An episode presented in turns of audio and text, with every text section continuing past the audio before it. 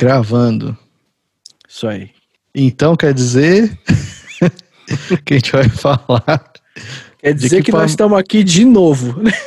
É, então aqui de novo. Quer dizer que vocês estão insistindo nisso, né? A gente tá, né? mano? a Vamos gente insistir. tá e vai dar certo. Vai. Hoje é E- dia de falar de equipamento, né, mano? É. Não é não, César Camargo Cavalcante? É, estamos de volta, pessoal que nos acompanha, nos tem acompanhado nesses últimos vídeos aí no YouTube ou onde quer que você esteja vendo isso. Estamos de volta, eu, César Cavalcante e Marcel Damasio, Yes. para mais um vídeo da série Home Studio. Seja bem-vindo. Seja bem-vindo. Boa noite, Marcel. Boa noite, César. É isso aí. É, passando essa parte que a gente tem que fazer todo, né, se reapresentar, porque vai que alguém chega nesse vídeo do, do nada aqui, né? E se você está aqui no canal do YouTube, faça sua inscrição e aperte o sininho. É, também vai lá no Instagram do César, que é o César GT80. GT84. É, E do Marcel, também. que é o Marcel Teclas. É isso aí. É isso, Isso aí. aí. Vamos nos comunicar. É isso aí. Hoje a gente vai falar do equipamento do home studio. A gente falou da última vez de acústica, né? Acústica. É isso aí. Demos algumas soluções. é, a gente mostrou também o que a gente usou para solucionar nossos problemas. Sim, Coisas baratinhas, coisas caras. sim. Tem para todo gosto. É. E também entender um pouco de como funciona essa parte para não ficar Sim. boiando no assunto, né? E hoje a gente fez uma listinha aqui porque a gente vai falar agora dos equipamentos que é, obrigatoriamente você vai precisar ter no seu home studio. É isso aí. Vamos começar aqui pela coisa mais básica que sem isso você não faz nada Nada. mesmo. nada mesmo. Nada. Que é o PC ou o Mac, né? Bendito, O PC ou o Mac.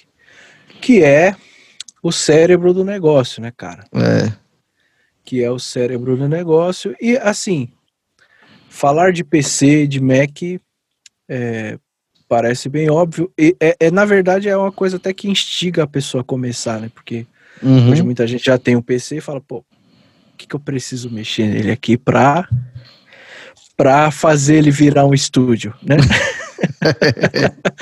Às vezes a pessoa já olha pro computador pensando nisso, pô, o que, que eu preciso fazer?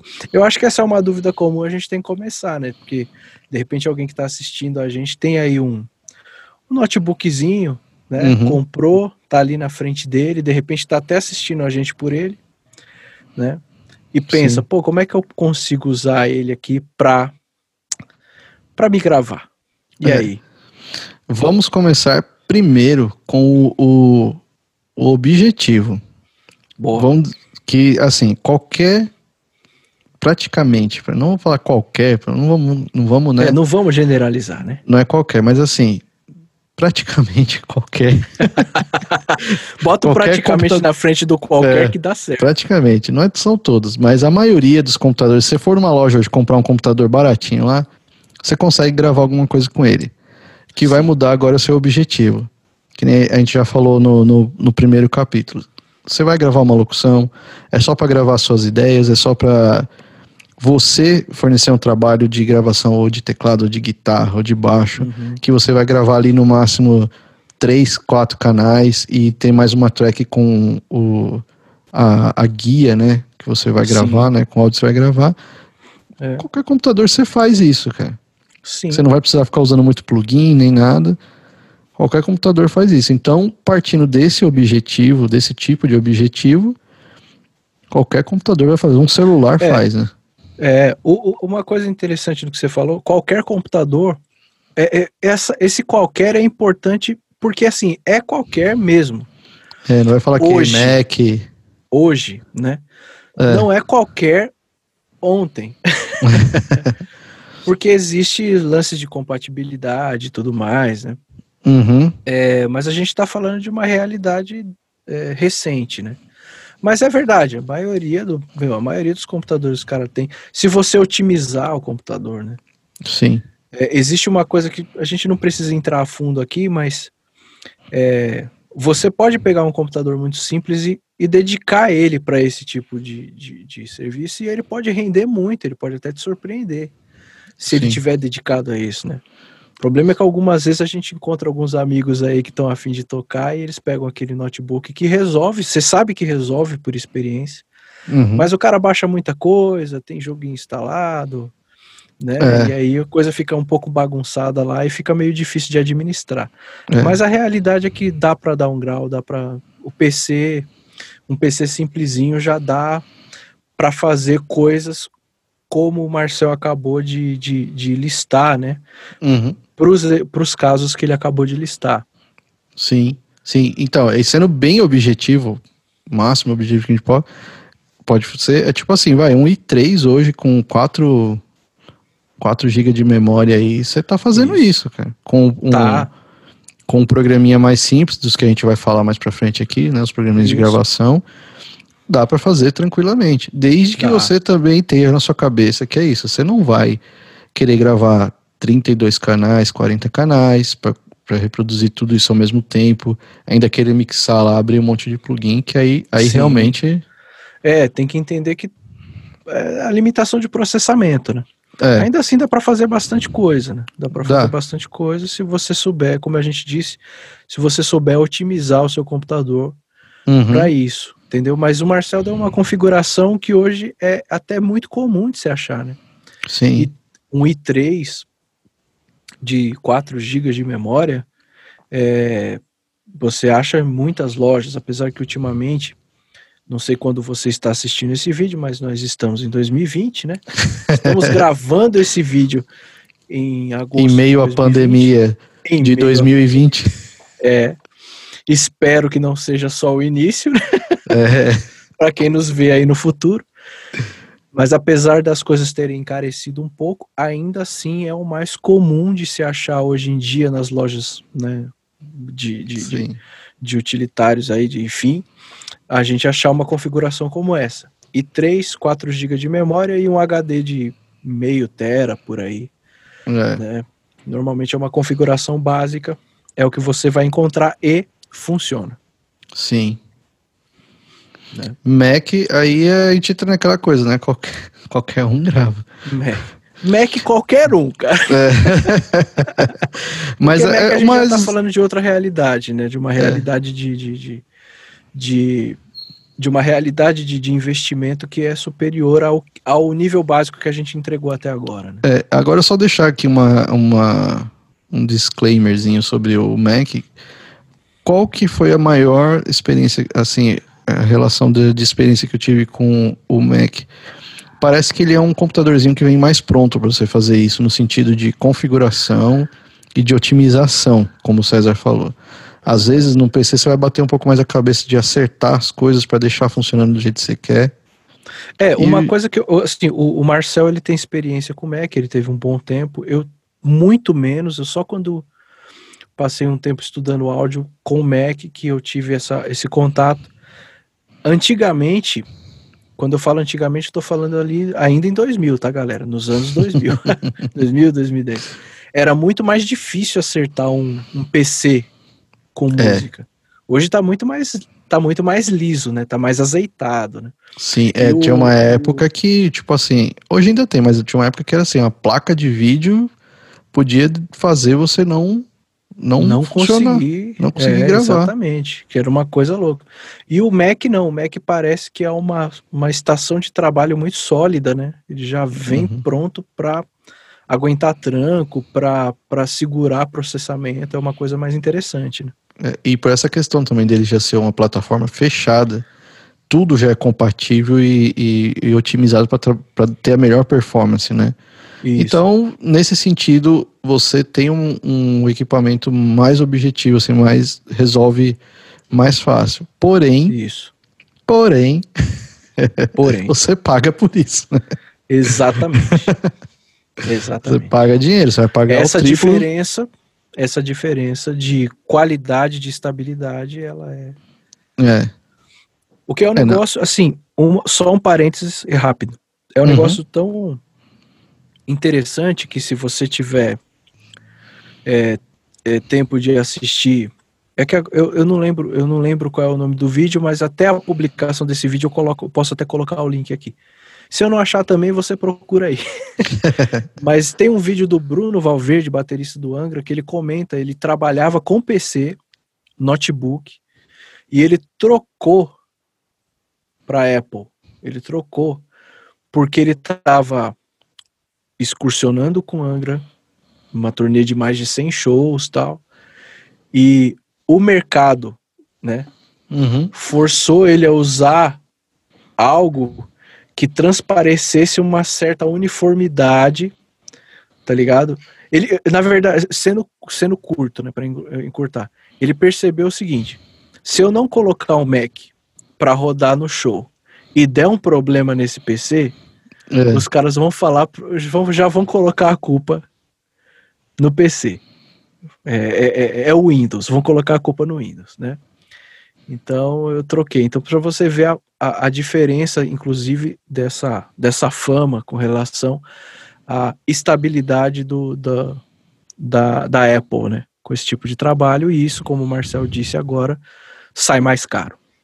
Exatamente. Mas aí, é, só pra gente deixar claro aqui os pingos isso não vai influenciar na qualidade final do seu trabalho, Sim, sim. não é um. A gente está falando coisa- só de uma estação confiável de trabalho, de praticidade. exatamente. praticidade. Eu acho que. É isso. PC é isso. Para PC a gente já tratou aqui da nossa listinha. A gente O pode colocar. assunto, A gente pode colocar isso como configuração mínima, então? é, eu acredito que sim. Eu já, É, né? eu já fiz. É, para hoje eu acredito que sim. É, né? Porque assim, eu já, eu já vi, a gente já viu, né, cara? A gente já viu pessoas trabalhando com menos do que isso em tempos anteriores. Sim. e fazendo com muitos canais.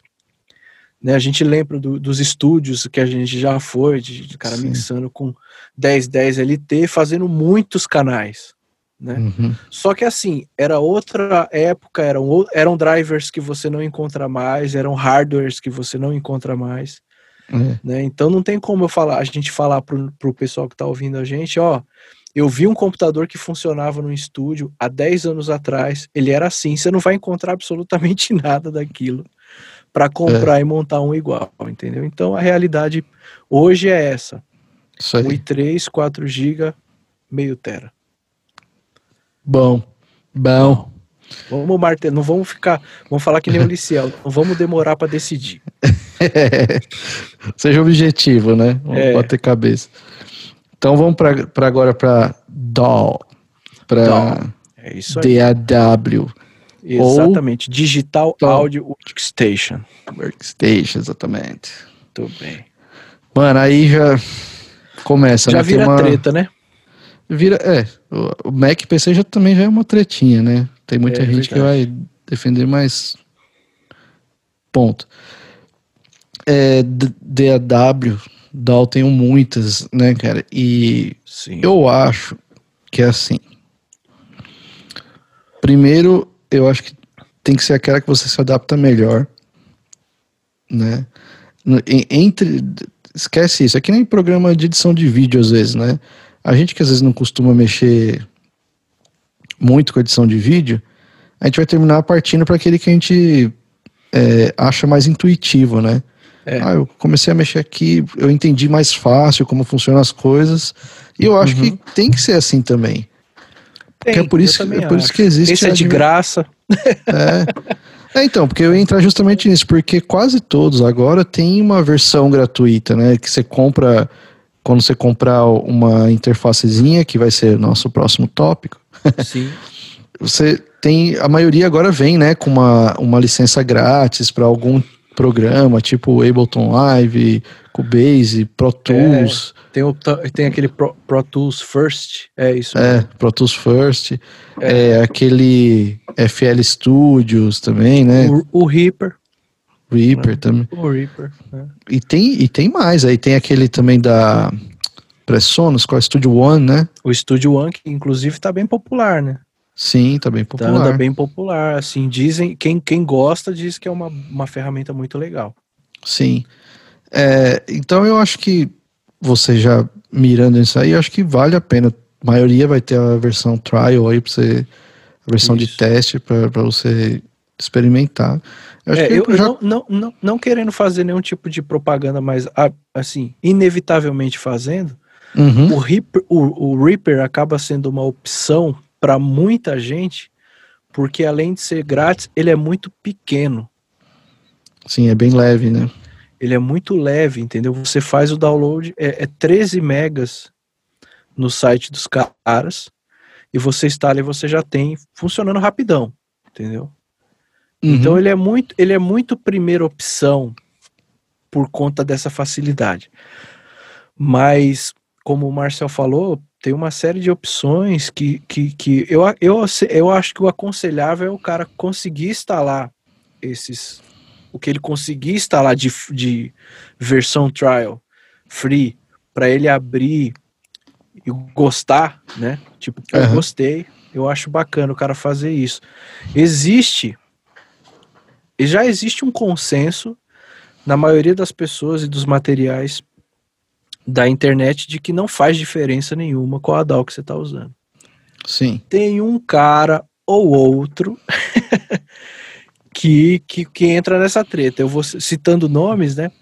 Eu, é, o Adair Dalfenbach ele é muito categórico em dizer que a- a- existe uma diferença de som no Pro Tools. É. Ele encontra essa diferença. Não é suficiente para ele usar o Pro Tools para fazer as mixagens. O Adair Dalfenbach, ele usa Reaper. Mas ele insiste em dizer que as finalizações, a masterização dele é feita em, em Pro Tools por uma questão de som e por uma questão de margem dinâmica que dentro do Pro Tools ele acredita ser maior. Mas é um dos poucos casos que eu consigo citar aqui. Uhum. É, como, como eu disse, o consenso é de que a DAW, a Digital Audio Workstation, o software de gravação, não faz diferença no resultado da música. É, até mesmo porque essa tal diferença que ele fala, isso é um problema a gente citar aqui, porque vai, as pessoas vão achar que realmente esse é o segredo do sucesso, mas não é. É. Ou um segredo do bom trabalho. Porque provavelmente essa, essa diferença sonora que pode vir a existir, que nenhum é comprovado, assim, ninguém comprovou, Aham. né, é, cientificamente. Ser. É, Importante.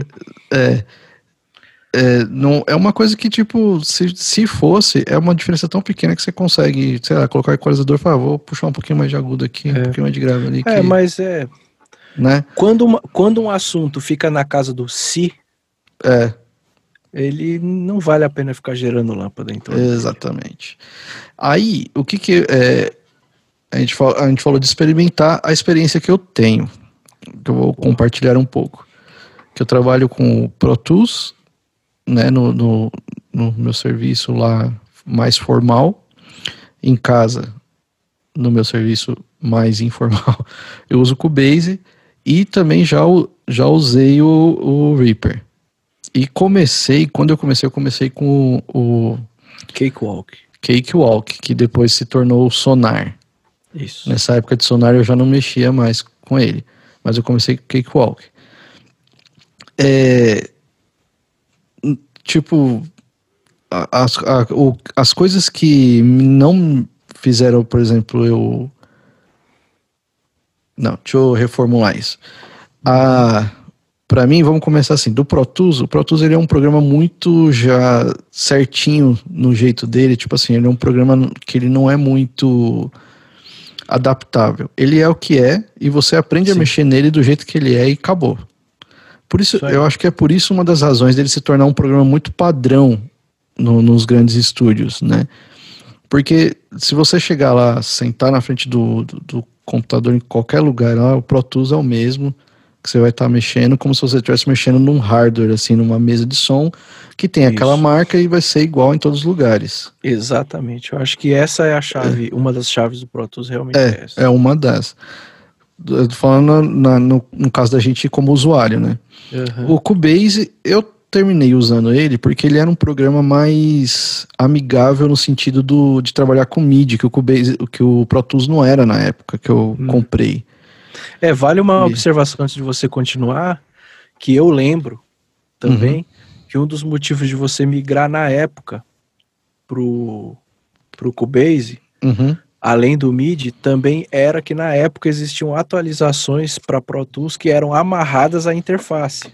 Também, também. É. Isso é verdade. Isso antigamente. É, isso aí foi mudar no Pro Tools 9, que foi quando eles abriram a, o sistema para funcionar com qualquer interface ASIO ou Core Audio, né? Mas antes tinha isso aí mesmo. E, e também tinha é um ele é um produto que ele é focado para empresas e para grandes estúdios. Então, ele além de ser caro, ele tem uma exigência de hardware, ainda hoje ele tem uma exigência de hardware alta, né, para ele funcionar. Isso. Por exemplo, um Pro Tools. Ele é pesado. Ele é pesado e ele não vai funcionar só para uma coisa mínima. Você não é, consegue então... gravar na mesma HD que você tem o sistema operacional instalado e o Pro Tools instalado. Ele nunca vai te permitir fazer isso. Porque isso é uma questão de performance dele, ele só vai permitir. Então você já tem que ter duas HD logo de saída só para instalar ele e Exatamente. ter aquela chavinha iLock também para colocar a licença. É. Que já é mais uma grana. Aí o Cubase teve isso. Não sei, aí... não, não, desculpa te interromper de novo. Não sei se essas essas essas questões que você colocou funcionam, são exigências também para o Pro Tools First. Acho que não. Pro é, First acho que não. Pro First é mais de boa, mas vale a pena você dizer isso, porque vai que o nosso ouvinte instala o First uhum. e gosta. Sim. Aí ele já fica sabendo que é bom ele colocar um outro HD. né? É, eu acho que essa exigência pro First não tem. Mas aí também, eu também vale... não sei, não é uma certeza. Né? É, mas aí também o, o, o, First ele tem várias limitações, do tipo, eu acho que ele só grava, se eu não me engano, 16 canais no máximo. É, ele tem uma limitação de canais. É, que, que é isso. Os outros também tem, mas aí já começa daí, né? Então por isso que ele vai funcionar diferente. Uhum. O Cubase, como eu tava, é, tava falando, aí eu, eu terminei usando ele por essa questão de praticidade que para produzir coisas MIDI também, ele, ele também tem a, a questão de funcionar com os plugins VSTs, coisa que o Cubase não tem, o Cubase não, o Pro Tools não tem, que ele só é. funciona com o AAX e, e na época era uma outra extensão, então você já fica mais limitado nessa questão de achar os plugins para funcionar com ele. Uhum. E o, o Reaper, que qual foi o meu problema de começar a aprender no Reaper? O Reaper ele é um programa muito configurável, assim, ele é muito é, customizável, né? Por isso, ele você pode colocar ele para funcionar, ele se adaptar ao jeito que você trabalha, de criar é, atalhos, é, a tela também, né? De você colocar a forma de trabalhar do jeito que você quer. Uhum. Então eu já tive uma certa dificuldade de, de trabalhar com ele, porque eu já, tá, já mexia com os dois, com os, as duas dolls aí, e o básico eu consigo mexer nele, assim, abrir canais, gravar e tal, beleza. Só que quando você entra nessas coisas de ter que editar, né, é, mixar e abrir coisa para cá, endereçar canal para auxiliar e que não sei o que, aí já começa a bater um pouco de cabeça. É, é uma coisa importante na parte de edição. É tipo, é interessante você que tá ouvindo a gente procurar um, uma DAW e ficar nela, porque se você tentar aprender todas, vai ser é. fogo, né? Porque Sim. cada DAW é, tem, né, mano? Tem, tem um jeito de. Existem. Sim. Existem muitas chaves Existe você, é, uma coisa que é interessante, a DAO, ela tem, como que eu posso dizer? Toda DAO tem que fazer algumas coisas que já são padrão. Uma DAO precisa Sim. conseguir editar uma música, colocar uma bateria no tempo, né? Uhum. É, gravar uma voz, gravar vários canais, enfim, tem uma série de coisas que as DAOs precisam fazer, mas cada uma faz de um jeito diferente. Uhum. E umas melhores que as outras em algumas Exatamente. ferramentas. E tem o lance de você se adaptar com a ferramenta, tá ligado? Uhum. Agora, no começo, como a gente tá falando com uma galera que tá começando, né? Sim. Fica difícil de dizer para você é, qual é a melhor DAW para fazer alguma edição. O uhum. conselho é tipo assim, coloca lá, por exemplo, é, entra no YouTube e coloca edição de bateria no Reaper, edição de bateria no Cubase, edição de bateria no Pro Tools, uhum. edição de bateria no Sonar. E assiste os vídeos e vê, tipo, pô, esse cara aqui ele fez de um jeito que ele apertou pouco, né? deu um toque aqui, deu um toque ali e tal, e já foi. Esse daqui já foi mais complicado, teve que tomar cuidado com isso, com aquilo ali, né? Então, é, é, é um jeito, é difícil de você dizer para o iniciante o que escolher baseado em como editar, mas a verdade é que você vai ter que fazer uma pesquisinha mesmo. É, e, mas aí você, você tocou numa coisa também que é assim, é, já começa a, a ver também quais são os pontos fortes de cada de cada um, né? Porque às vezes você fala assim, ah, é mais prático de editar, mas eu não edito tanto, eu sou mais para gravar. Isso. E essa ferramenta aqui, essa DAW, né, que é uma ferramenta, uhum. ela vai me servir, já me serve, e ela é Sim. prática nisso e tal, e pronto, acabou. Fechou. Não tem muito, né? Não, o, o que é legal de falar que, por exemplo, assim, às vezes as pessoas miram, por exemplo, num Pro Tools, porque, ah, porque é a ferramenta que não sei o que, porque é o principal. E, cara, já tem tanta coisa que, assim, você vai precisar de um computador muito bom para rodar, ele é, é caro. Pra, pra... Por exemplo, uma coisa que vale a pena dizer, não um Pro Tools mesmo, não a versão First, mas o Pro Tools valendo, talvez ele não rode tão legal na configuração que a gente deu anteriormente. Exatamente. É uma que coisa importante se dizer. É. Aí compatibilidade com plugins, essas coisas também, por aí vai. Uhum. Então já, já vamos, já vai direto assim na, na, ferramenta. Todos, como o César disse, todos os programas eles têm que entregar as mesmas coisas. Eles precisam gravar múltiplos canais. Você precisa é, conseguir fazer a, a, mixagem nele, insertar Sim. plugins para fazer. Eles já vêm com plugins, todos eles vêm com plugins nativos de equalizador, compressor, de reverb, é, chorus, delay, é, algumas coisas de masterização também, né? Que seria um, um equalizadorzinho também, um compressor lá, um, um limiter. Uhum. E então todos eles vão ter as ferramentas que você precisa para trabalhar. Então a questão acho que é mais essa mesmo, né? Dar uma é. pesquisada. É. A gente está compartilhando um pouco da nossa experiência também de falar que nem eu uso o Pro Tools, eu não uso em casa porque para mim não vale a pena. Sim. Pagar uma licença de Pro Tools para usar aqui para gravar. O Cubase me serve muito bem e eu mantenho usando o Cubase porque eu trabalho com ele há uns. Eu uso ele há uns 10 anos, então você tem aquela familiaridade também. Eu venho acompanhando as atualizações e para mim é bom. O César já é outro, é outro caso, né? Que ele é. entrou no mundo do Reaper Sim, o, o meu caso foi o seguinte: eu estudei Pro Tools. Sim. A primeira coisa, o primeiro software com que eu tive contato valendo mesmo, porque assim, lá nos primórdios, eu cheguei a ter o Cakewalk num computadorzinho, só que tipo assim, eu não lembro de absolutamente nada dele para poder compartilhar do que ele parecia, do que ele me lembrava. Ele não me deu nenhum fundamento, ele não me entregou nenhum fundamento de gravação, eu estava muito disperso com relação a isso na época. Agora, aí depois de um tempo eu tive contato com Nuendo. O Nuendo é o irmão do Cubase, né? Eu nem sei se existe ainda o Nuendo. Existe, existe. existe. É que o, o Nuendo é assim, sei, ele ficou popular no, nos craques aí, né? Que é, era craqueado. Inclusive, é, eu não tenho problema nenhum de dizer, tipo, na época, isso a gente tá falando de muitos anos. De muitos anos mesmo. Tipo, a gente tá falando de, sei lá, de, de, não... de 20 anos, cara. E a gente não usava é. para trabalhar, né? É, que, claro. mas eu lembro que tinha uma versãozinha lá, que era uma versão 3.2 do Nuendo, alguma coisa é. assim. Que a, aparecia alguém ali num HD e falar, instala aí. instala aí. Foi o primeiro com que eu tive contato, mexia daquele jeito. Não, não era uma coisa. Não vou dizer que eu não me adaptei, porque eu não estava ali para me adaptar. Essa é a questão. Eu estava ali para fazer uma gravação ou outra e ele funcionava.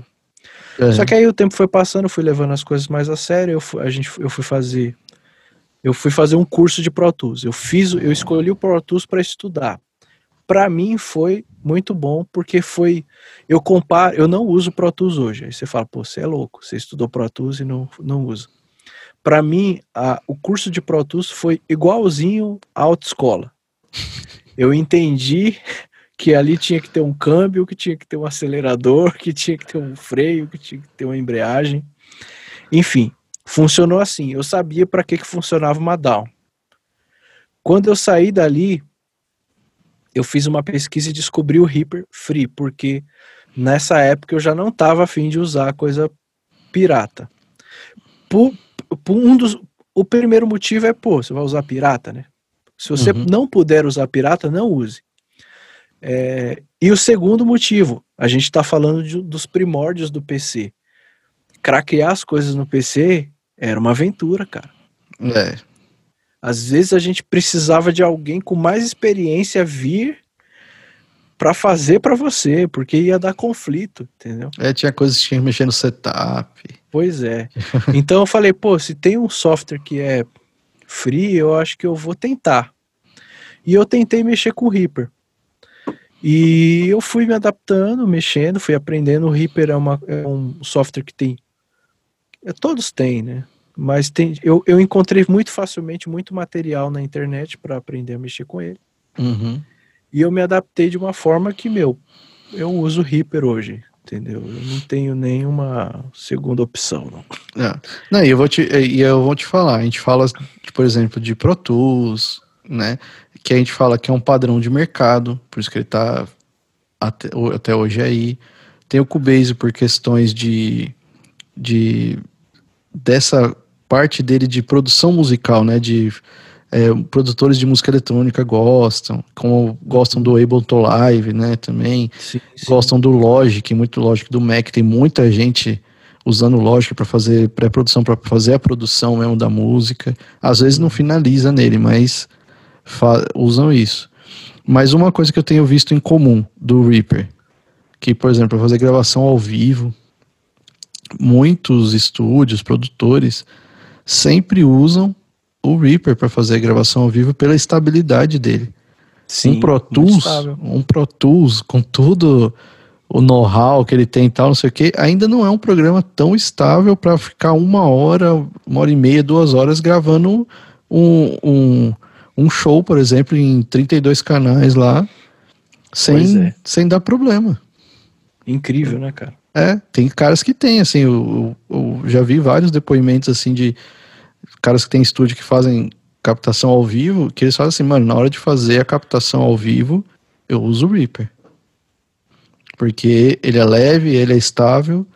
E pronto, que nem, tipo assim, às vezes é um cara, o cara não se adapta ela a no workflow dele ali, né, para fazer todos os outros trabalhos, mas para isso resolve. Ele resolve. E imagina o cara na estrada, tipo, né? 13 Sim. mega para baixar o um negocinho e abrir e funcionar, né? É, então. Outra coisa, né? Sim. E agora a gente tem o próximo passo, né? A gente já falou de down pra caramba. Mas o cara vai precisar arrumar um jeito de fazer a música dele conversar com o PC, né? Sim. E aí a gente entra na interface. Interface. Interface de áudio. Interfa é. interface é outra história também, né? É, aqui, aqui tudo dá treta, né? É. Mas, mano, ó, eu ouvi A gente isso... já teve contato com um monte, né, cara? Já teve contato, né? A gente teve, tem uma experiênciazinha nisso daí. Mas uma coisa que abriu minha cabeça, a gente não, a gente não é, pode falar tranquilamente aqui que somos seguidores do Paulo Anhanha. Sim, sim. Né, que a gente aprendeu muito com ele, acho que a gente já falou isso aqui. Uhum. E, mano, uma coisa que abriu minha cabeça, assim, quando ele falou, e fez todo sentido, que ele falou assim, meu, pra que, que você precisa de uma interface com mais de dois canais? Sendo que 90 e 8% dos casos você vai usar dois canais para gravar. Com exceção Sim. de o quê? De uma bateria é. e de uma orquestra que na maioria dos home studios não é, você não, não vai é gravar. Realidade. Você não vai gravar a, gente, bateria. Assim, pra gente falar desse assunto, a gente até pode começar a falar dos bateristas. Pra gente não excluir essa classe tão amada entre nós. É, aí, assim, o que, que é a interface? A interface é uma ferramenta que vai pegar o seu sinal a, a música que você está fazendo dentro do seu home studio. Só sinal vai analógico. transformar isso, vai transformar aquela aquele som, aquela música em algoritmo, em, em 0 e 1, um, Uhum. e vai fazer e vai transformar isso em legível para sua DAW, esse software que você instalou no seu PC, que nós falamos aqui, Exatamente. né? E aí a sua DAW vai vai entender. Então você é um equipamento, interface de áudio que você vai precisar para fazer esse tipo de conversão. Essas interfaces, como o Marcel já, já disse, elas no mercado você vai achar de várias marcas, vários valores de vários tipos e com, va e com um, várias combinações de entradas e saídas, né? Sim. É, então, a, a interface você adquire de acordo com a sua necessidade. Se você é um baterista, você vai precisar de um pouquinho mais de entradas na sua É. para você captar. Não que seja assim, talvez você entre aí na internet e vai ver, por exemplo, o Liciel gravando uma bateria com um microfone só. Só É. que eu quero deixar bem claro que isso é uma solução para quem já está naquela situação. Se você acompanha o canal do Liciel e está aqui, você sabe que hoje o Liciel não grava bateria com microfone só. Né? É, Então aquela era uma solução para aquele, pra aquele momento. é Mas o que ideal é é, que o cara tenha um conjunto de, de entradas, né? só um parênteses, né, sobre em relação a isso.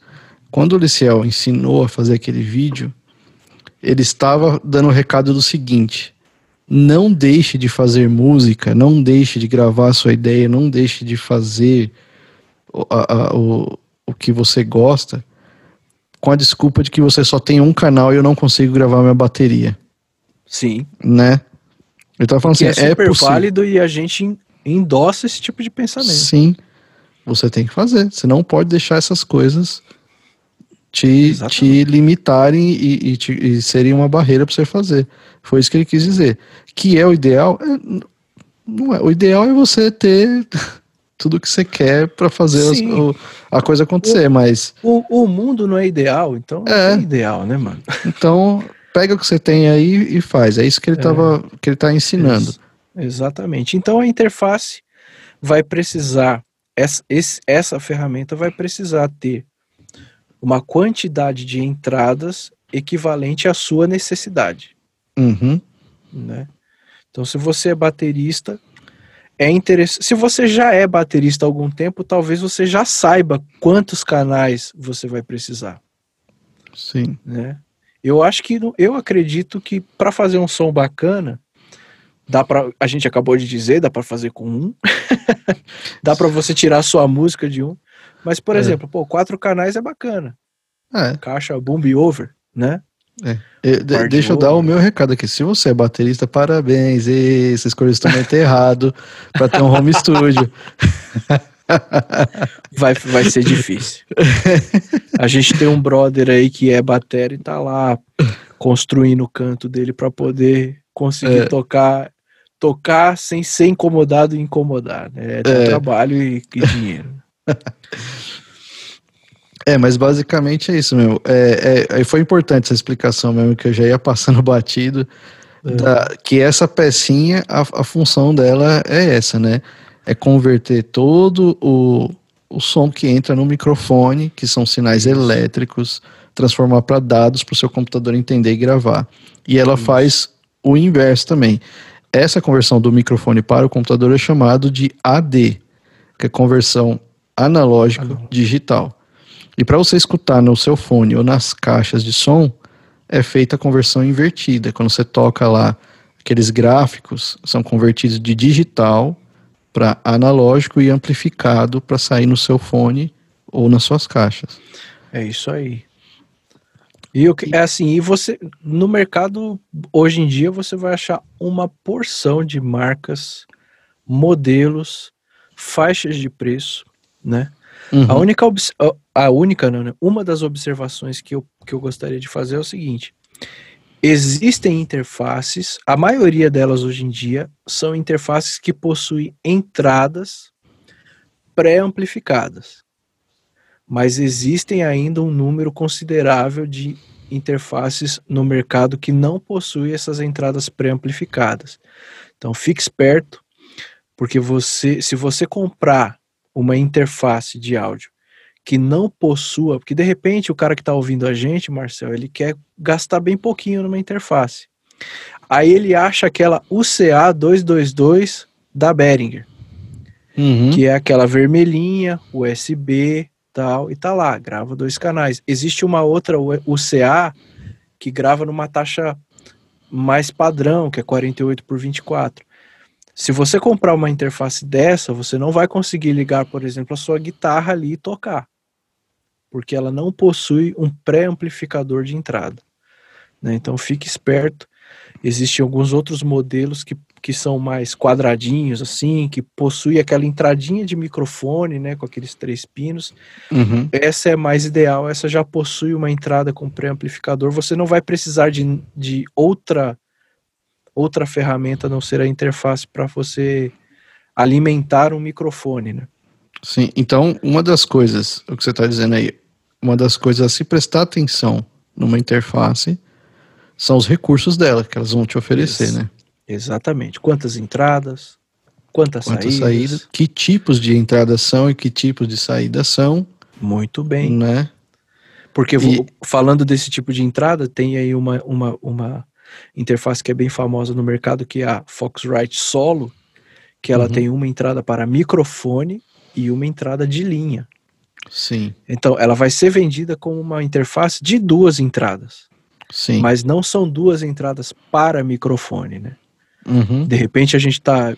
Existe alguém que tá ouvindo a gente aí e fala, pô, seria legal se eu tivesse uma interface com dois microfones para eu poder gravar, sei lá, um, Voz e violão. alguma coisa, um voz e violão, sim, Né? né? um, te- um teclas e violão, sei lá. Ele precisa É. de. Né? é, enfim, ele precisa gravar dois simultâneos, então Sim. ele precisa observar se a interface tem dois simultâneos de acordo com o que ele precisa. Né? É. É que no caso do a gente tá falando de voz e violão, seriam dois microfones, né?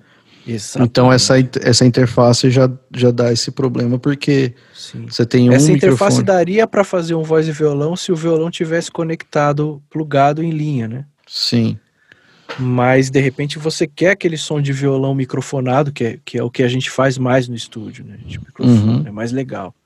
Aí, aí você tem que prestar atenção nas conexões. sim. Aí eu acho que outra coisa que é interessante observar além desses recursos é, é tem outros recursos, por exemplo, o retorno de fone, né? Que a maioria tem, A maioria mas tem umas interfaces que oferecem dois, duas saídas de fone. Às vezes pode ser um caso se você usa para gravar outra pessoa, né? Porque às vezes você, você, você não só se grava, mas grava outra pessoa também. É legal porque os dois podem ter, Exato. pode ouvir ao mesmo tempo. É, se você acha que isso vai acontecer, é bom observar essa saída, senão futuramente você vai ter que comprar um amplificadorzinho de fone com várias saídas. né? Exatamente. Aí é um gasto a mais. Isso. E outra coisa que eu, que eu gosto muito de reparar, quando hoje em dia, depois com a experiência, é você dar uma breve pesquisada na empresa que você está comprando, o quanto ela te dá de suporte na, de, é, de drivers de instalação. de né? driver, de instalação. Princip- de- Aliás, principalmente de drivers de instalação. né? É, porque às vezes você compra uma, uma interface cara e, a, e em pouco tempo a empresa para de oferecer o serviço de atualização. Aí, por exemplo, tem uma atualização do Windows 10, vai para o Windows 11. E se eles não atualizarem, a interface simplesmente para de funcionar no seu computador. Sim. Ou você não atualiza ele, ou se você precisa de comprar um computador que já tem com um novo sistema, já não funciona mais e Isso. perdeu. Perdeu. Perdeu. Então tem que ficar bem esperto. Inclusive, falando disso, é, eu sei que nós não estamos aqui para falar mal de nenhuma empresa, Sim. mas eu quero fazer uma observação é, é, é, com relação a isso que o Marcel falou. É, a Behringer, ela tem utilizado, eu não sei porquê, tá? Não, não, não vamos, não vamos nem descobrir, porque não vamos ter contato com os caras. Uhum. Mas a Behringer ela resolveu não, não fornecer drivers para suas interfaces. Ela deixa com que as interfaces funcionem com um driver genérico chamado ASIO for All. Por incrível que pareça, isso acontece com interfaces até de mais canais. dos caras, não só as mais simples, de dois canais. E eu descobri recente, eu descobri um, ah, recentemente, não, uns três anos atrás, quando um amigo baixista comprou uma interface dessas novas que, que, que parecem a Fast Track, né? A, a, a Behringer comprou a M-Audio há um tempo atrás, não sei se ainda é detentora do nome, mas o design é igualzinho, de dois canais. E aí ele falou, ele falou para mim, pô, você me ajuda a instalar aqui no computador, tal. Eu fui pesquisando, pesquisando, cara, aí tava lá que você tem que baixar o ASIO for All, que é basicamente um driver genérico de áudio para diminuir a latência, né? Uhum. É, para fazer a conversa ser mais fluida entre nesse processo que a gente comentou de ADA, né? Uhum. É, e eu acho isso um ponto muito negativo, porque isso complica um pouco o jeito de trabalhar, né? Então eu acho que vale essa pesquisa que o Marcel falou e, e eu fiz questão de dar esse aviso, porque muita gente usa e eu não estou querendo dizer que a interface não funciona mas eu gostaria de fazer essa observação, porque é, não, não, e, não, é uma coisa muito legal. Né? E isso é uma coisa que é bom e ruim. É ruim, é bom por quê? Vamos primeiro pelo bom. Porque se torna uma interface plug and play. Você Sim. pluga lá no computador, ela sai funcionando. Uhum. Só que, porém, qual que é a função do drive? A, a função do drive é justamente essa, é otimizar a conversa entre a interface e o programa.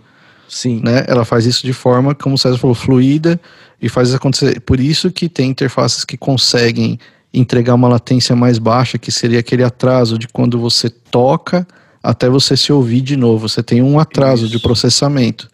Uhum. O driver é responsável por isso também. É, a última vez que eu tive contato com o ASIO for All, o, max, o mínimo dele era 256 samples. Nossa, é muito alto, hein?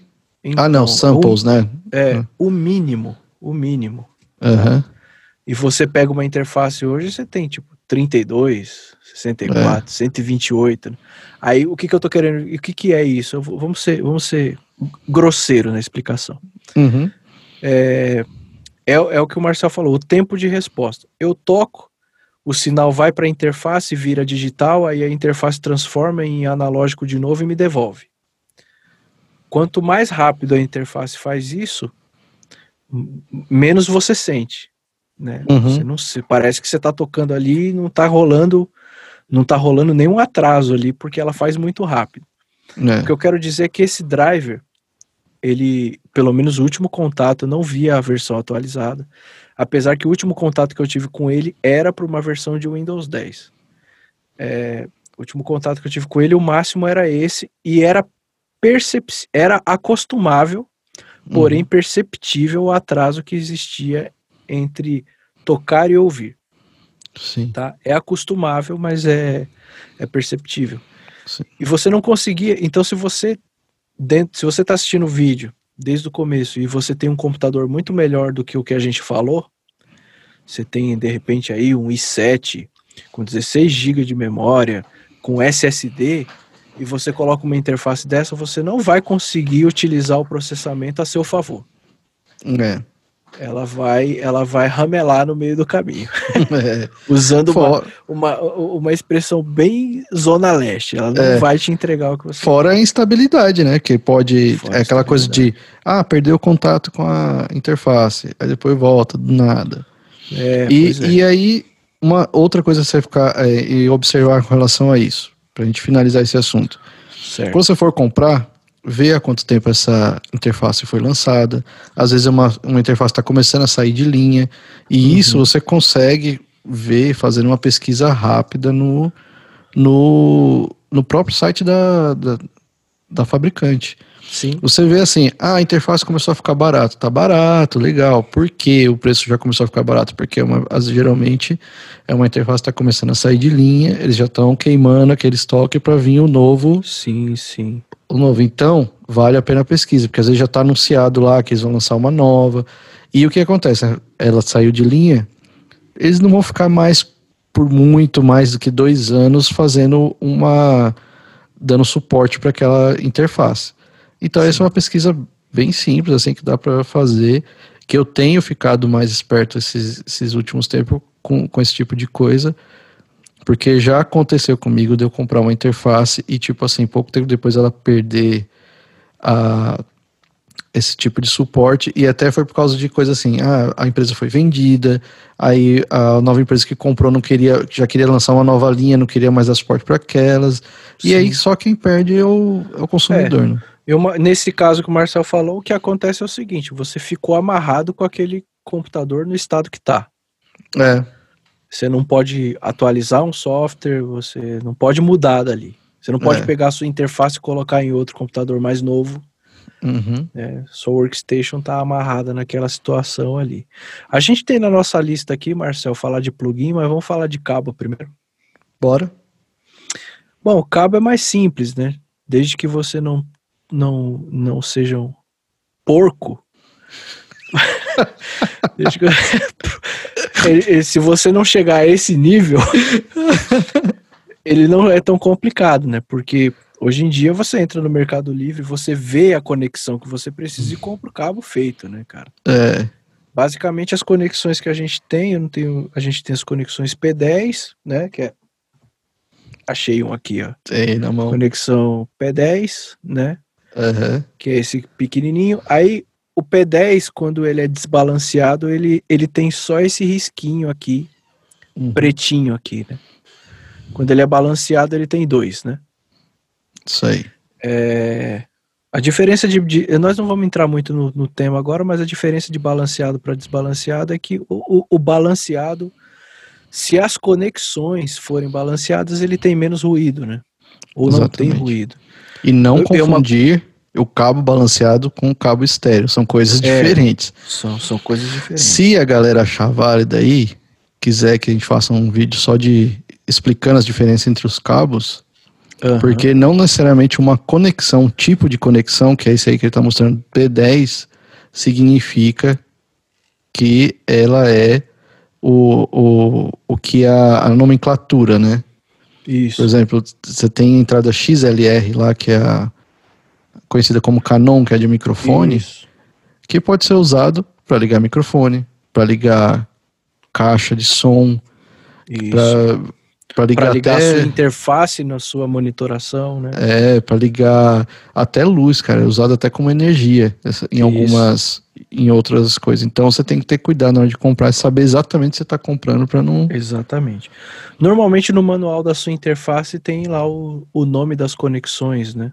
Uhum. Esse P10, a gente costuma falar P10, nos manuais eles estão escritos TR ou TRS, né?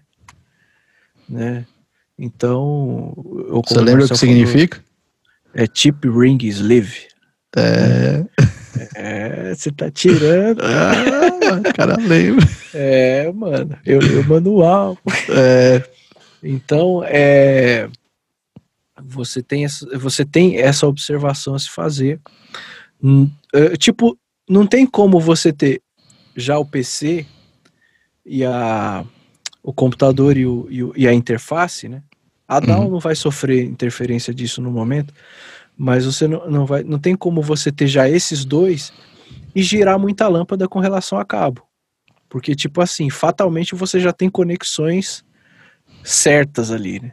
Sim. Você não vai inventar um cabo qualquer para ligar o seu microfone na sua interface. Se a sua interface só tem uma entrada XLR, né? Não tem muito o que fazer. É. Então, basicamente, você tem que perceber essas diferenças. Se é XLR, como é esse que está aqui no microfone, se é P10 o TRS, como aquele que eu mostrei, isso vai estar tá no manual. E eu vou repetir: se você não for porco, né? Porco, qual é o sentido de porco? Porco é aquele cara que fala: ah, eu vou comprar ali umas pontas e vou fazer uma solda aqui no cabo, porque é. eu não vou gastar tanto no cabo. E aí o cara faz uma solda muito ruim, entendeu? E, é. e que fica trincando, ou pior, né? o cara não faz a solda, né? Ele faz, ele bota o fiozinho dentro do negócio e faz assim, né? É. Isso é ser porco. Sim. Né? É, e tem uma conexão, com, uma conexão comum também que vem no, nas interfaces que algumas vezes é a saída RCA, né? Sim. Que é aquela saidinha. E é, essa é um tipo de saída que é possível adaptar, né? É, você pode ter uma ponta de um jeito e a outra ponta com outro plug, né? Isso. Mas isso é legal dar uma pesquisadinha básica ali para para fazer esse tipo de porque geralmente é, as... algumas algumas interfaces mais baratas elas têm a saída RCA para monitoração, né?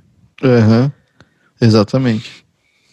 E, e, e, nem todas as caixas têm essa entrada RCA. Então, às vezes, você pode Exato. fazer uma adaptação de sair RCA é, e entrar P10 na caixa. Dá, isso aí dá para é, pedir para montar um cabo e tudo. É, eu não tenho nenhum RCA, mas o, a fêmea do RCA é isso aqui. Então, você deve saber é. que, que. Né? É isso aí. Enfim. Mas é, é que isso, isso daí é. Basicamente, você vai ter duas conexões de áudio que é a, o P10, né? Isso. Desbalanceado e balanceado. Isso. E o XLR, que é o cabo de microfone. É. Macho e fêmea, né? Isso. É, é isso. E que, que, que, na verdade, se você escrever cabo de microfone, já vai vir assim. Né? É. Porque é um padrão já de muitos anos, né? Mas é uhum. é como o Marcel disse: se tiver alguma resenha com relação a isso, você escreve aí a gente responde no, no, no comentário ou faz um vídeo se o assunto for muito extenso, né? É. A gente pode Beleza. fazer um explicando os cabos que existem no mundo do áudio aí, que tem uma variedadezinha aí. Tem. Dá pra, tem. Dá pra gente. E alguns geram uma confusão, né? Que nem uma vez um amigo perguntou: ah, esse cabo P10 aqui, aí ele mostrou a foto para mim, era o Bantam. Nossa. É. É, então é, é, tipo, tem diferença, cara. Às vezes a gente não tá muito acostumado, mas tem diferença. Tem mesmo. Vamos deixar, de novo eu vou pular o plugin free, vamos deixar o plugin por último. vamos falar de microfone. Microfone é aquela peça que você vai falar é. e vai sair o som do outro lado. Exatamente. É só isso. Não, é o que, que, a gente tem para falar? É, é, é isso aí, isso. acabou. Próximo. É, é Não, que é- realmente, é... ó, é diferente de PC, DAW e, e interface. O plugin, o, o, o, o microfone. microfone, ele é muito ele é muito robusto, né, cara? Você pega um microfone é, dinâmico, que é, na maioria dos casos é esse, né? Meu, você vai plugar o cabo e ele tá funcionando. E você nem uhum. tem o que fazer nele, porque nem chave de liga e desliga. Opa, você tem acha em tem. muitos, né? É, tem ainda tem, tem. tem. Mas alguns tem, mas assim. Se for condensador. Pois é. Tem o fotopar. Não, mas eu tô falando de dinâmico. Sim. É, então, é, vamos explicar explica a, a, diferença. Boa, boa. Aí, você que é o é, a, mais a, professor. A gente, a gente tem aqui um exemplo prático, né? Já é mesmo, a gente tá usando cada um, um, né? Eu tô usando um microfone condensador. Esse aqui é um e... microfone de cápsula grande, condensador. Ele precisa de uma energia extra que tá vindo da minha interface, certo? Que é o tal botão do Phantom Power. Se você um dia mexeu numa mesa e já viu esse botão, ou ele tá escrito Phantom Power, ou ele tá escrito 48V. Uhum. Né? Você aperta. Se esse botão não estiver apertado, o celular toca. Se é. ele não estiver apertado, o microfone não funciona. Certo? Já o Marcel, que vai falar do dinâmico que ele está usando, não precisa disso. Exatamente. Esse é um microfone dinâmico. Ele é dinâmico porque, como poder explicar? Ele é é o tipo da cápsula. Como o César estava explicando lá, que ele tem uma, uma cápsula que ela precisa ser magnetizada, energizada para funcionar.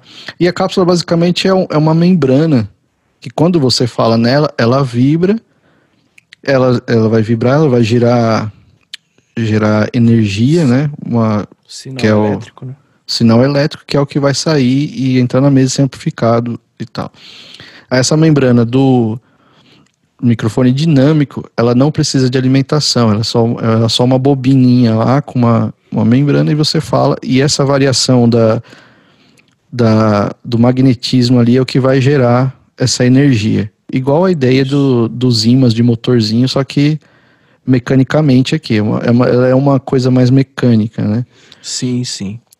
E, e aí tem as características são diferentes dos dois microfones, características sonoras que o microfone dinâmico ele tem um micro, ele é mais ele tem o pessoal chama de um som mais duro, né? Que é esse som mais é, como se diz, como diria, eles não soa tão natural como o, o, microfone condensador. Então ele dá essas características até que é uma característica muito conhecida nos microfones de palco, os microfones de rádio, né, que ele tem, é, ele tem esse grave por proximidade, né, quando a gente fala mais perto, uhum. vai dando o, o, o, grave, e ele também é mais resistente no, no sentido de, de pressão sonora. Ele funciona muito bem a gente falando perto, assim, por exemplo, se eu afasto, ele já não capta tão, ele já não capta tão bem, né, porque Sim. ele é feito para esse tipo de captação mesmo, mais perto, e, uhum. e ele também, é, também termina ignorando mais o, o, ambiente, o som do ambiente. Ou então, seja, ele é ótimo para palco, né? Para palco, justamente, para não ter esse problema com, de microfonia de retorno e Isso. tal. E também é um bom microfone para home studio, porque geralmente você não tem a acústica adequada. A gente falou sobre acústica aqui, uhum. mas mesmo que você faça um tratamento, às vezes aquele tratamento acústico não é Ideal. o melhor, o ideal ainda. E esse microfone é bom porque ele vai é, eliminar um pouco dessas. Da, porque ele não vai captar o, o, o, ambiente, né? A acústica do ambiente. Por ele. E ele rejeitar mais, né? Tem mais essa rejeição de, de sons mais baixos. Isso. É diferente do, do condensador. É, uma coisa também que tá. Não, não sei se essa dúvida pintou na cabeça de quem tá ouvindo, mas se você ligar o Phantom Power, o botão de 48V, mas, mas estiver utilizando um microfone igual do Marcel, você não vai ter problemas, tá? Uhum. É, ela é fantasma essa energia. Quem não utiliza essa energia não é não, não se queima com ela, né? É, ela só só simplesmente ignorada. É, entendeu? Então, não tem essa, esse nível de preocupação. Como a gente disse no começo, o microfone já é uma questão mais rústica. É lógico, existem microfones extremamente caros, com mais detalhes, existem microfones de fita que são mais sensíveis, existe uma série de microfones. Também é um assunto que pode ser abordado num vídeo sozinho. Ele não é um assunto que a gente está minimizando aqui, não. Tem um monte de modelos de, e de sons e de qualidades, enfim. É que para a realidade de home studio, que é o assunto de agora, para a gente que está iniciando o home studio, como o Marcel já deu a dica e eu endosso, eu acredito que um bom microfone dinâmico seja a melhor opção para começar. É, e se você tiver um ambiente legal, talvez um, bom, um microfonezinho legal assim, que nem o que eu estou usando, para você fazer uma captação de voz, uma captação de violão, né? uhum. né? É, porque também existe esse lance de usar microfones específicos para uma determinada ocasião, né? O Sim. microfone do Marcel, que o Marcel está usando, que é um dinâmico, que é um é, que, é, que é o que a gente acha bastante por aí, ele, ele, não é o, ele não é o mais utilizado dentro dos grandes estúdios para gravar voz, mas ele é utilizado. Sim. Existem gravações com ele. Né? O mais utilizado para gravação de voz é esse, o condenser. Mas, como eu disse, muita gente utiliza aquele lá.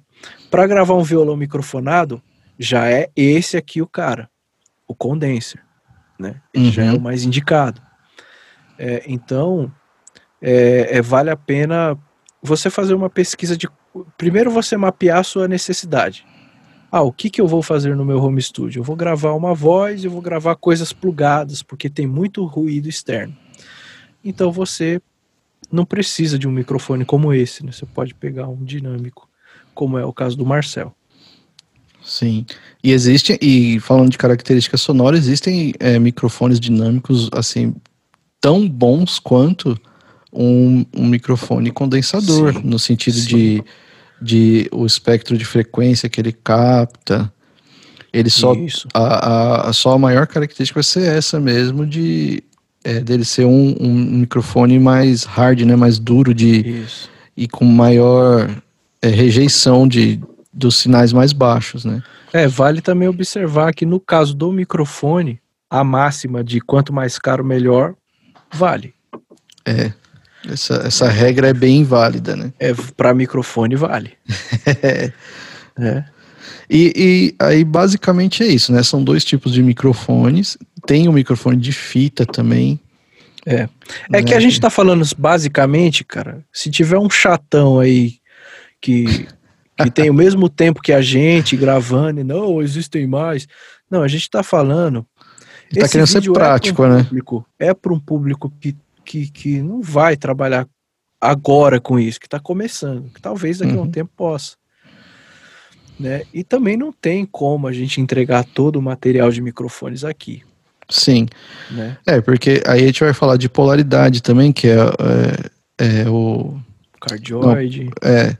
Que é o cardioide, figura 8, omnidirecional, é. que são que são figuras de captação, né? É. Mas é como o César falou. Quando chegar essa hora, a pessoa vai pesquisar e vai procurar entender se, o que é funcional se mais para frente a gente achar essa necessidade, a gente tiver essa demanda, a gente fala mais. A gente tem alguns microfones para mostrar. Sim. Né? Sim. Mas não acredito que seja para essa situação, né? Se a gente pode indicar, se você precisa de um microfone, pode indicar.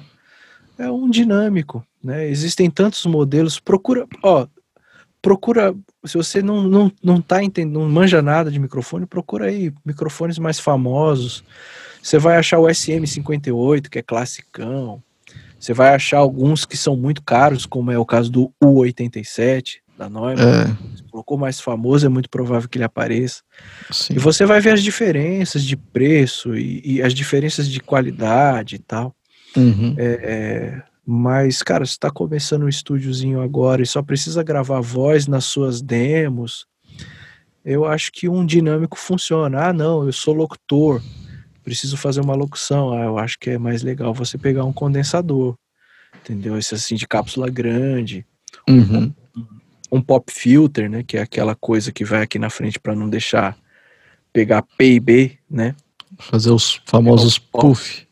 É. Puff. Então você vai precisar. Só que aí a gente já tá falando de um público que sabe o que quer, né?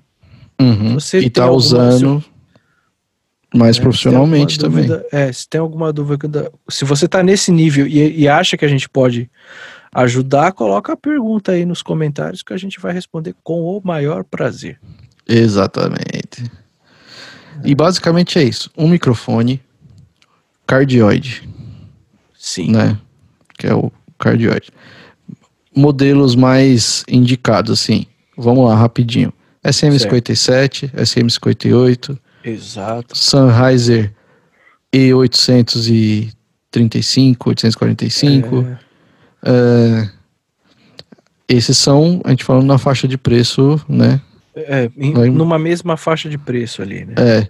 Aí vai ter os mais caros, que é aquele, o SM7, né? Que é Sim. aqueles microfones de rádio. É, aqueles... O RE20. O RE20, é. E, e, tem os baratinhos, tem umas marcas aí bem baratinhas que são Samsung, os Sim. Superlux, que são os chineses, né?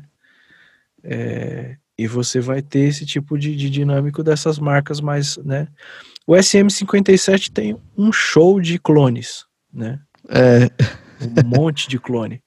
É, então, você pode testar um desses, né?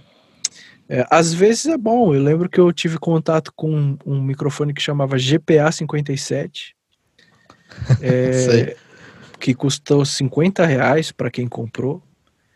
E tipo assim, eu tenho um SM57, eu posso garantir que não é igual, entendeu? Mas, cara, por exemplo, o pessoal da igreja que tava usando ali em cima, cantando tal, não, não era uma coisa terrível, não, cara.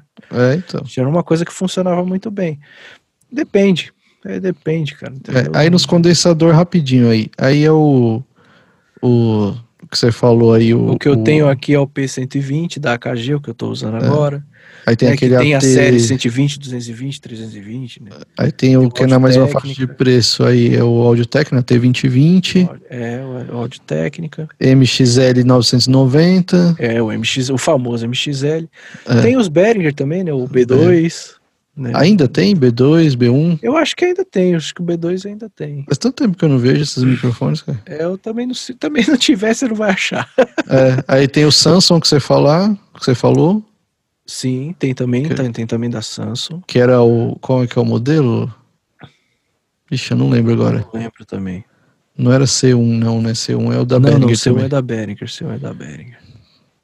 Mas a Samsung também, que tem o, um Tem microfone legalzinho. bacanas, né? Tem aquele da Blue também, né? É, o Bluebird, É, é, que é bem legal, que tem alguns bem legais, inclusive. sim. Mas E é assim, isso tem aí. uma série. Isso aí. Isso aí.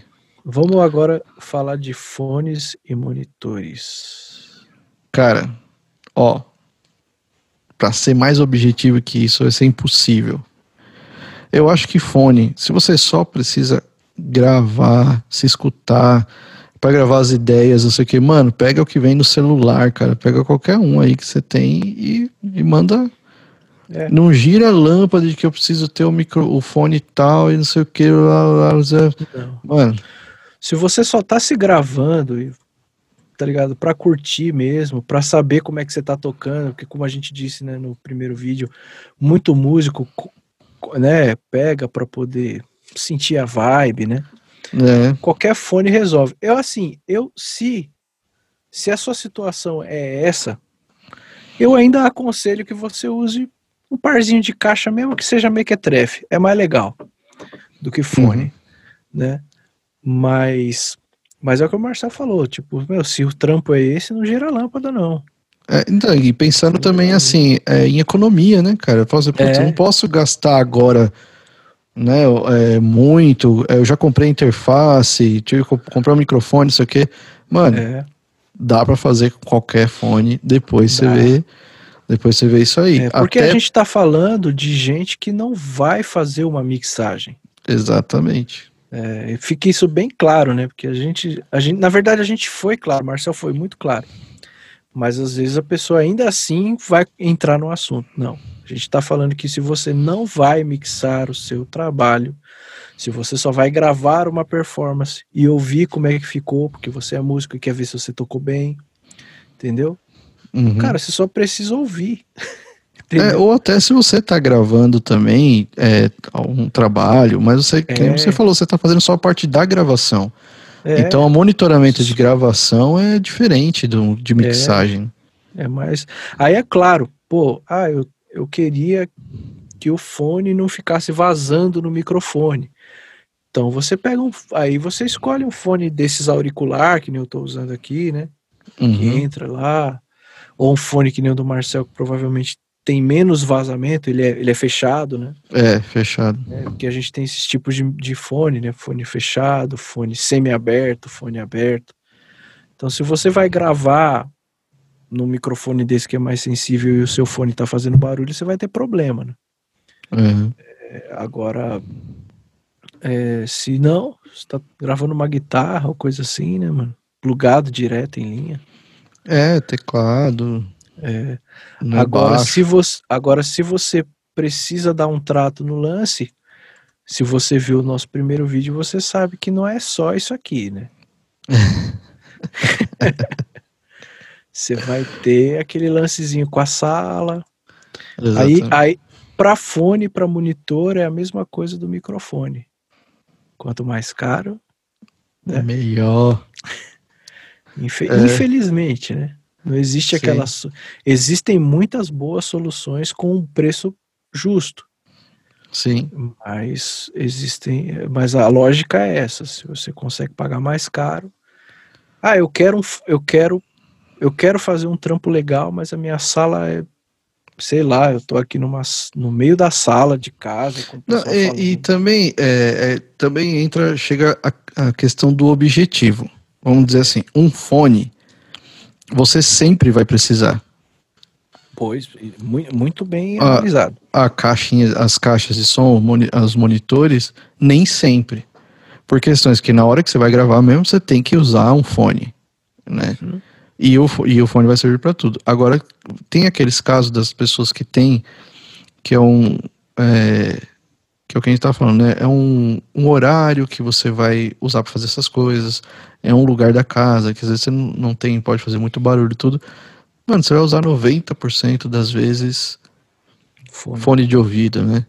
Uhum. E aí né, não, não tem a necessidade, por exemplo, de, de, de ter. É que a experiência de você ter a caixa de som para você escutar, né, não precisa nem falar, porque todo mundo escutou música na vida num um som potente, sabe como é que é, que é da hora, Uhum. que é legal, e você escutar a sua música ali, essa experiência é legal.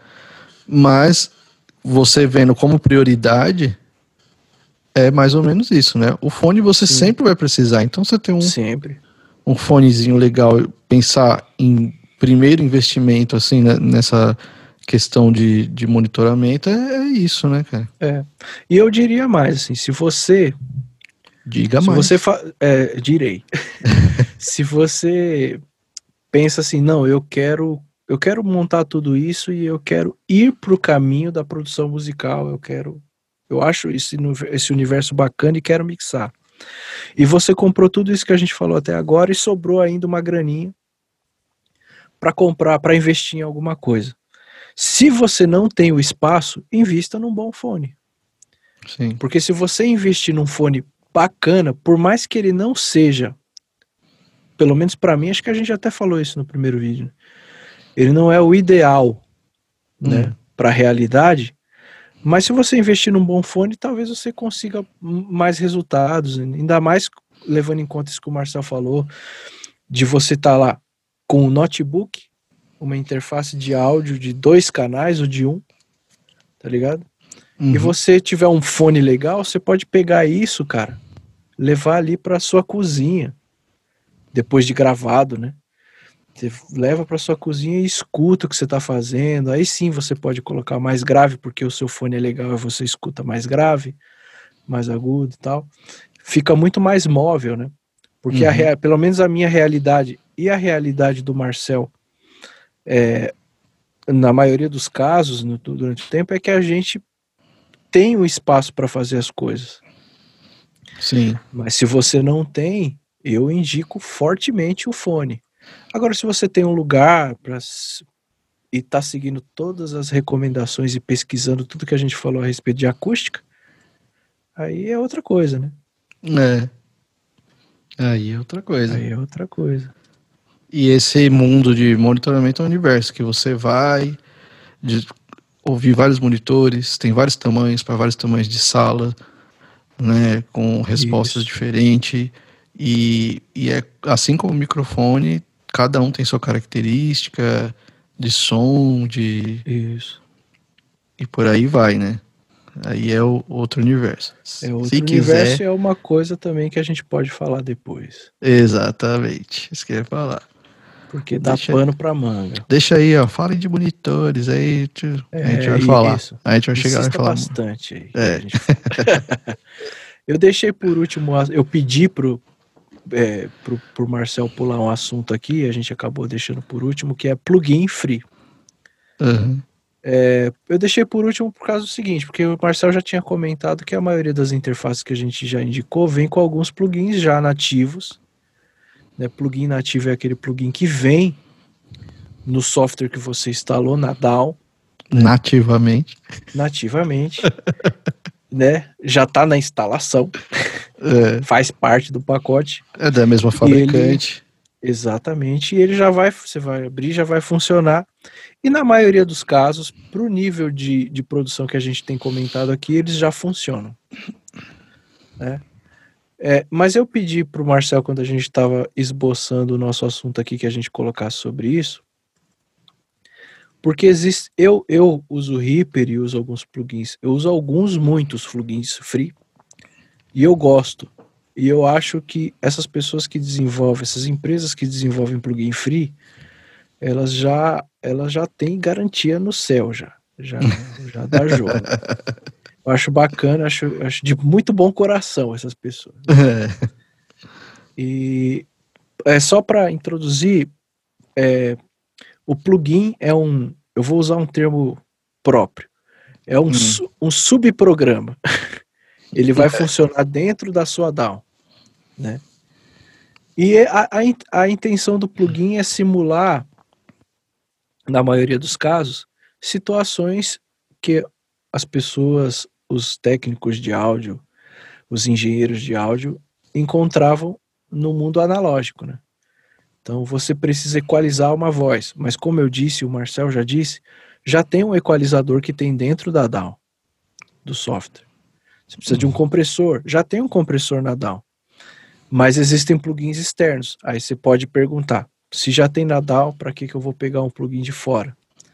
Porque existem características diferentes, funcionamentos diferentes, resulta entregam resultados diferentes, né?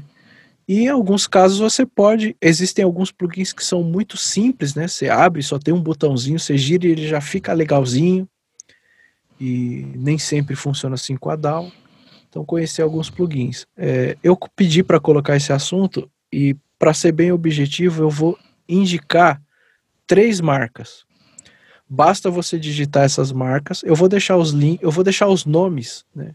Eu não vou deixar link porque hoje tem tanto site que dá plugin free que basta você digitar, você já acha os, os pacotes, né? Sabe uma coisa que eu tenho vontade de fazer? Sim. Sim, é, é a gente poder criar depois um grupo, se for rolando pra frente, Aham. a gente criar um grupo, não sei se Telegram, sei lá onde aí, e pra gente ir compartilhando essas coisas.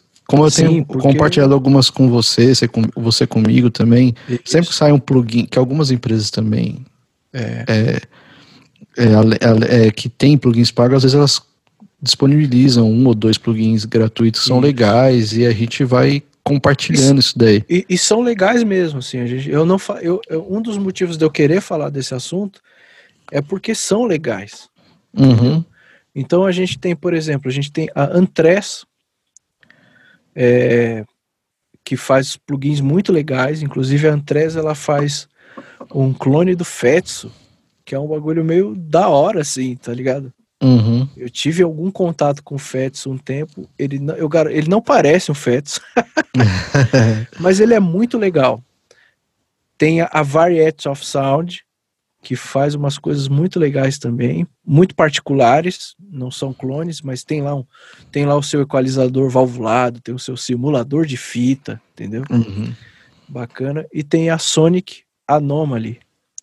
E a Sonic Anomaly tem um cara que eu gosto de salientar porque eu uso e gosto, que é o Transpire.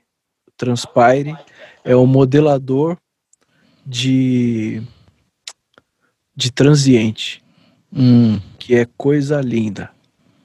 Free. Entendeu? Por isso que eu falo, o cara que faz um plugin, um modelador de transiente que funciona bem como Transpire e disponibiliza, o cara tá no céu, meu irmão. Você é um apóstolo. Esse, eu vou te falar, esse eu não conhecia não, hein? Não, pode, pode, pode pá. Sonic Pode pá. Anomaly é, Transpire. Você vai achar ele lá no, no Boutique. Boutique É, plugin. de boutique. É. Boutique plugin. E você vai achar ele e ele é muito legal. E uma última dica, que é o que eu tenho usado nas minhas produções para tocar guitarra, que é os plugins que simulam pré-amplificadores de guitarra da Lepou. L-E-P-O-U, né? Uhum. Eu tenho usado um que, sim- um que chama Lecto. Ele é Lecto porque ele é um clone do Dual Rectifier da mesa Bug. E eu já usei Amplitude, Guitar Rig e já ouvi muita coisa por aí. O som dos caras é muito bom. Eu tenho usado eles, eu gosto deles. Uhum. Então eu deixo essas dicas porque eu acho que essas coisas são.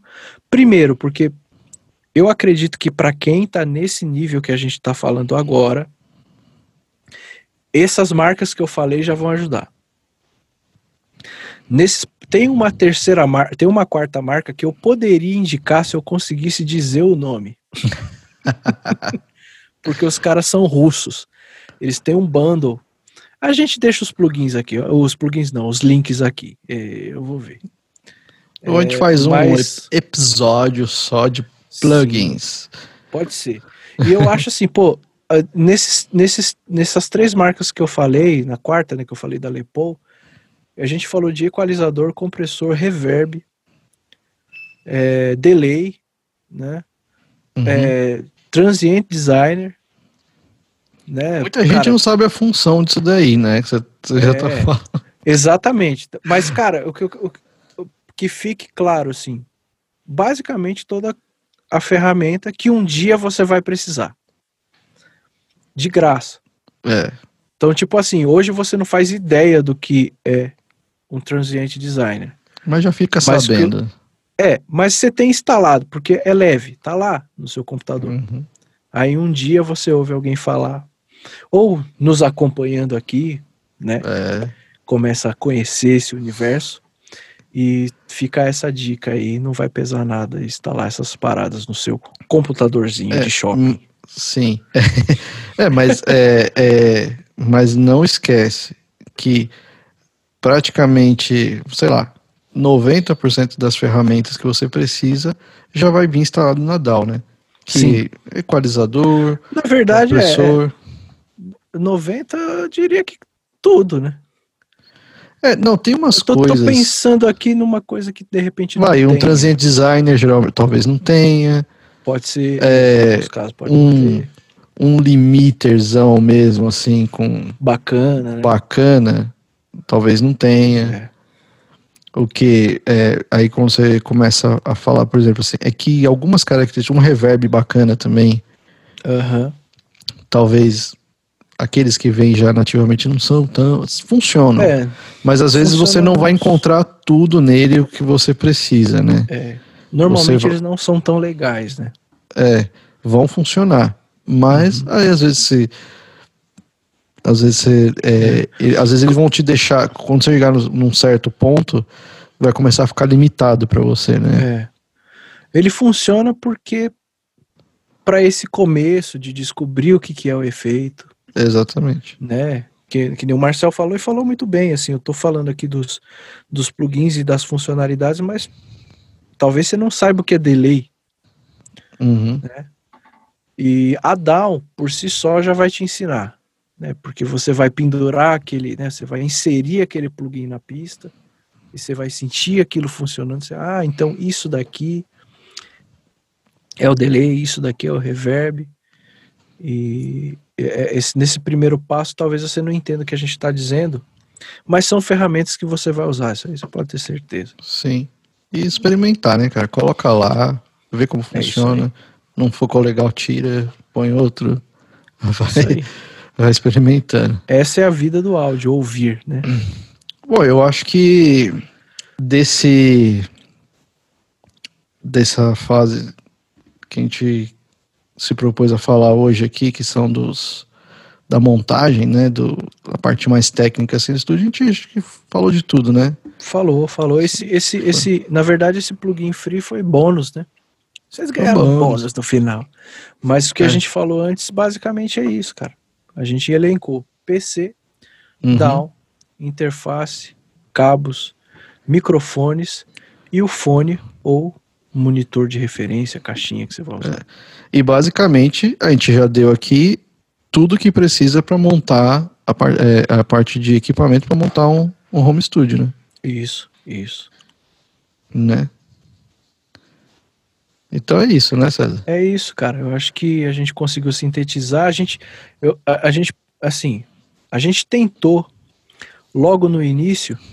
é, a gente conversou e falou assim: ah, a gente vamos tentar fazer uma coisa mais concentrada É. e mais rápido. A gente tentou, deu o que deu, vai ficar desse tamanho, tá ligado? Mas assim, é um assunto que realmente rende e, e, e não só rende, como vocês perceberam que ao longo da nossa conversa a gente é, a gente abriu brechas para fazer vídeos exclusivos para cada tópico, porque o negócio realmente é extenso. É, é exatamente. Mas cada tópico. resumiu. Cada tópico que a gente. É, exatamente, foi um resumo de cada tópico. Porque PC dá, dá um, um papo de uma hora ou mais. Uhum. Você vai falar de DAO, dá mais outro. E por aí vai, né? É, aí são vai. coisas. São discussões, na verdade, intermináveis, né? Só que Sim. aqui a gente resumiu basicamente o que você precisa. Aqui tem o que você precisa para montar, né? Para começar a fazer as gravações, né? Uhum. Seriam isso, né? Para começar a fazer as Exatamente. gravações, você precisa desses itens: um computador, uma, uma interface, uma DAW, um, é, cabos para ligar as Isso. coisas, microfone e um fone, né? É isso aí. E, e é isso. Na próxima, a gente fala sobre. Vai ser surpresa. É. Não vamos dizer, hein? É, não vamos dizer, porque nem a gente sabe ainda. Mas nós esperamos que você tenha curiosidade de ir no próximo vídeo. Sim, Mas com certeza vai ser legal. É, e, e na verdade, assim, é assim, ele falou, a gente não sabe, é mentira, a gente sabe sim. Uhum. É, a gente não organizou o próximo vídeo, mas a gente já organizou uma série de home studio e todas as, todos os passo a passo, todos os desafios que a gente já bateu de frente, a gente vai falar aqui. Uhum. A série promete ser muito grande. E se você tiver alguma sugestão dentro do seu universo de conhecer home studio e tal, deixa no comentário, porque isso pode fomentar assuntos futuros a respeito do tema. De repente a gente fez um cronograma, a gente fica conversando sobre um monte de, de, de vídeo que a gente vai fazer em série e tá desconsiderando algum assunto que você tá aí em dúvida e você deixa no comentário a gente vai falar com certeza. Certo. Então é isso, né, César? É isso. É isso, Marcel Damasio, meu querido. Uma vez aqui, muito prazer estar com você. Prazer é meu. Então é isso aí, galera. Gente do Home Studio. A gente se É vê na aí. próxima. Até a próxima. Até a próxima. Um abraço.